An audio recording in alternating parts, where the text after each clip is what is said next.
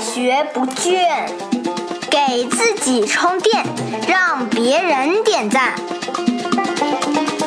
开始吧！大家好，我是老汪，欢迎来到我们与喜马拉雅联合制作播出的《快学不倦》啊！马上又到年底了啊，这个一年忙到头。估计呢，在公司里边工作的朋友啊，正在听节目的您啊，都会被公司要求做年度绩效评估、回顾、做明年的目标设定，还有发展计划的啊，这么一堆事儿。这东西叫啥呢？就是绩效管理。很多朋友啊，在公司里工作的，如果不是做 HR 的话，对这词啊是又爱又恨的，觉得这事儿很烦。那反过来再来看啊，它重不重要呢？我们一年到头。做的好还是不好？老板对你的评价如何？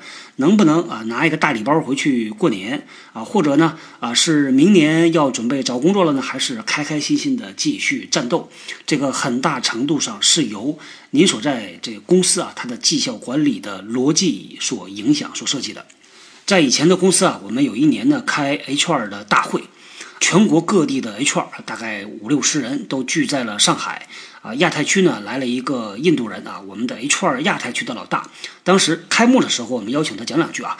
这大哥讲什么呢？他就问了我们一个问题，他说：公司里边有没有一条流程是覆盖了所有的业务部门，所有的人每一个人都必须在这个流程上走一遍？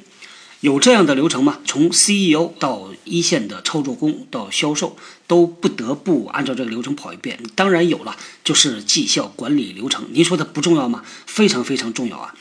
咱们这一期呢，和大家来细数一下绩效管理它的三宗罪。为什么说三宗罪呢？我相信啊，听节目的您呢，在公司里边，我估计到这时候啊，也开始接受培训了。尤其是带团队的朋友啊，可能 HR 已经冲到您面前给您发邀请信了啊，说什么时间要来听课了。那我们呢，作为一个自媒体节目，保持自己的独立判断，就来和大家来聊一聊绩效管理它存在着什么样的问题。先说绩效管理，它的产生的基础是什么？自古以来呢，就有奖优罚劣这种说法，这个逻辑上是完全没有问题的。但是什么样算优，什么样算劣呢？传统的说法就是所谓的绩效考核啊，这个老板呢会根据你这一年干的好坏，给你打一个分儿，根据这个分数来评价你这个一年的成效咋样。早在上个世纪的五十年代啊，管理学大师彼得·德鲁克啊，这个老爷子啊就提出来 MBO 这个概念，全称呢叫做啊 Management by Objective，叫根据目标进行管理。德鲁克呢曾经讲过一句名言，他说：“如果一件事情啊不能被衡量的话，那它就不能被管理。”关于彼得·德鲁克呢，我们实在是值得稍微提一下这个老爷子啊。有一句话，我觉得说出了我们后辈的心声啊，是说，当德鲁克的声音响起来的时候呢，企业的丛林里边会有无数双耳朵竖起来，聆听他老人家的教诲。在后面呢，到了七十年代啊，大概已经到了这个我这一代的人出生的时候啊，呃，绩效管理体系呢就已经被完整的提出来了。那这个是在美国最开始提出来的。实际上呢，这个绩效管理和绩效评估还真就不太一样。绩效评估是一种考核打分的思路，是往过去看的；而绩效管理呢，是不仅仅看过去，还要看未来。所以在现代的绩效管理方法论里边呢，这个绩效管理要做几件事儿。第一件事儿呢是做绩效评估啊，这是看过去；第二件事儿呢是设目标，这是看未来。第三件事儿呢，是在整个的这个环节里边呢，要为员工个人设置他的个人发展目标，所以主要有三件事儿，这就形成了一个从年头到年尾的闭环，贯穿整个这个闭环的始终呢，啊，需要做的是啊，主管时时刻刻的去关注员工的发展啊，他的工作表现，不断的给员工反馈啊，这就是现代的绩效管理体系的一个方法论。这套绩效管理的体系啊，方法论呢，在很多公司都在实际应用着。这个看起来没啥问题，但是呢，我自己的感受，包括呢和很多的朋友同行，我们在聊的时候呢，大家的共同感觉啊，是用的越来越难。这个体系从创立之初到现在，已经经历过半个世纪了啊。实际上呢，市场在不断的发生着变化，这个变化呢，我们能够感觉到啊，日新月异。那我们回顾这个体系，它的设计啊。有没有问题呢？我觉得有挺大的问题，有三个最大的问题，我把它称为绩效管理的三宗罪啊。说一说我的看法，个人意见啊，供大家来讨论和参考。第一个呢，我觉得它的逻辑是有错误的。什么叫逻辑有错误呢？就是它的这个绩效管理体系呢，它是深入到整个公司每一个环节、每一个人头上了。它对于每一个员工进行打分儿啊，这有问题。为什么这么说呢？因为现代企业啊，我们一直说它是一个大的分工合作系统。任何一个员工呢，他的工作绩效、工作表现，呃，很多都不是他自己能决定的。比如说呢，他在做一个项目，这项目呢可能会涉及到 A 部门，涉及到 B 部门，涉及到 C 员工。那当 A 部门和 B、C 都出了问题的时候，项目延迟或者是没有做成，最后这个板子打到谁身上呢？可能会打到这个员工身上，那当然他就觉得很冤了啊。所以呢，这个逻辑的错误啊，是我们不能让员工为自己他不能控制的这个结果去负责。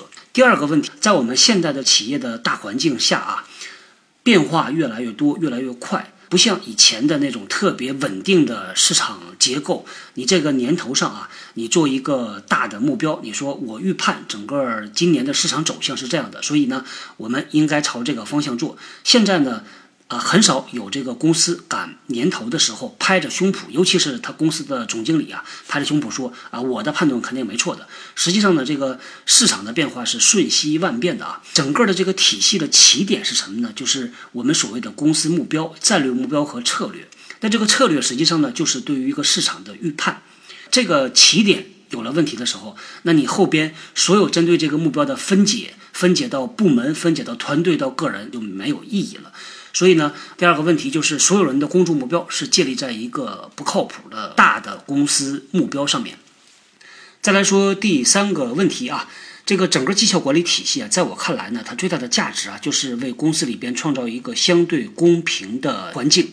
那问题是，整个系统最关键的环节就是判断，判断什么呢？判断人的绩效到底好不好，判断人的潜力。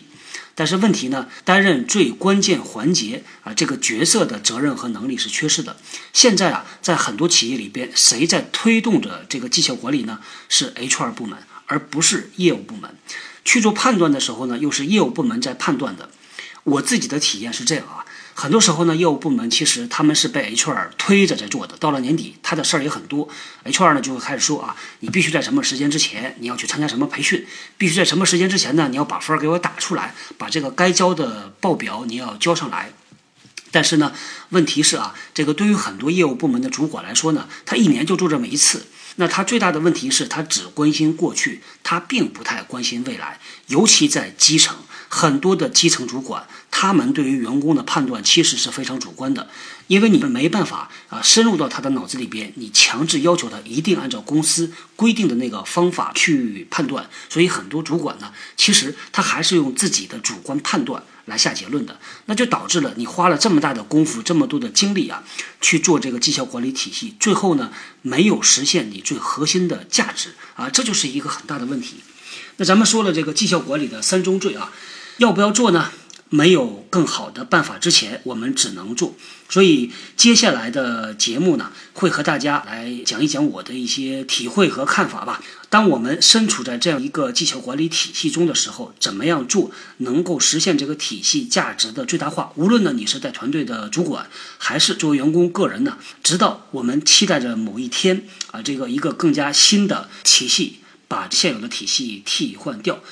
我们有一个关于绩效管理的七天群，欢迎大家呢在我们的微信公众号里边呢回复“助手”两个字，我们会向您推送啊我们执行共济会的新的助手，名字呢叫做“直小智”啊智慧的智啊，请您扫他的微信号码啊，他会呢把您拉入到我们这个群里边来，在这个群里边呢，大家可以畅所欲言啊，关于这个绩效管理的问题或者是你的感受，大家一起来分享分享。